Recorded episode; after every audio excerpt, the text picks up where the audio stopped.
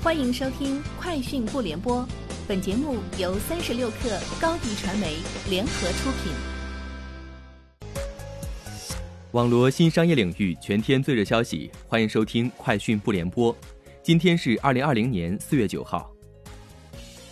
喜茶的数款产品与之前相比上涨了两元，而另一奶茶品牌奈雪的茶的涨价幅度及规模虽不如喜茶明显，但也有个别产品的价格上调了一元。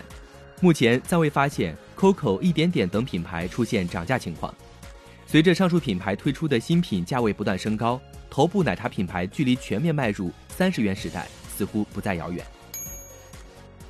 哈罗出行的数据统计，四月八号解封当天，武汉市整体骑行订单较环比上周增长了百分之三十。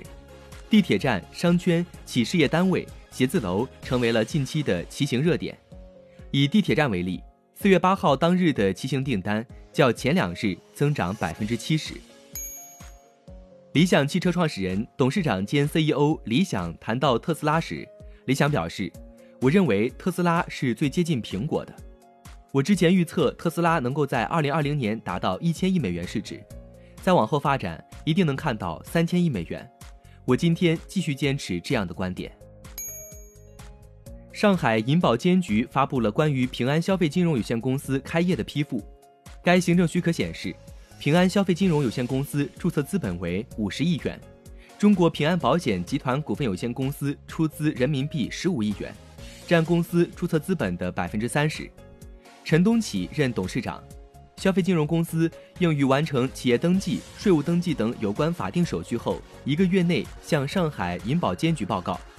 并应自领取营业执照之日起六个月内开业。广汽集团四月九日在互动平台表示，根据目前疫情发展情况，生产端将随即恢复，但消费端可能在一到两个月后才恢复。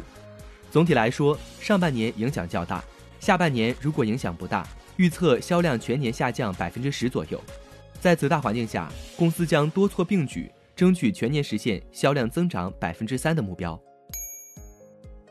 三十六氪获悉，罗永浩今日在其微博宣布，将于明晚八点进行第二场直播带货，或将包括不少湖北本地产品。此外，罗永浩称，决定将上一期直播看到的三百六十万元打赏全部用来补贴湖北当地的果农。据国外媒体报道，电动汽车制造商特斯拉发布的一段视频显示，其上海超级工厂里拥有数百个机器人。从这段视频可以看到。该公司上海工厂的生产线上似乎有数百个机器人在工作，在动力总成和车身集成以及最终组装过程之前，几乎看不到任何员工。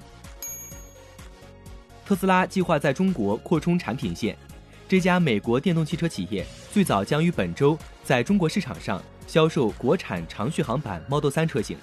当前，特斯拉所销售的基本版 Model 3起售价为三十二点三八万元人民币。基本款车型的续航里程为四百五十公里，而长续航版 Model 3单次充电后的续航里程将超过六百五十公里，补贴前起售价可能为三十五万元人民币。以上就是今天节目的全部内容，明天见。欢迎添加小小客微信 xs 三六 kr，加入三十六氪粉丝群。高迪传媒为广大企业提供新媒体短视频代运营服务，商务合作请关注微信公众号“高迪传媒”。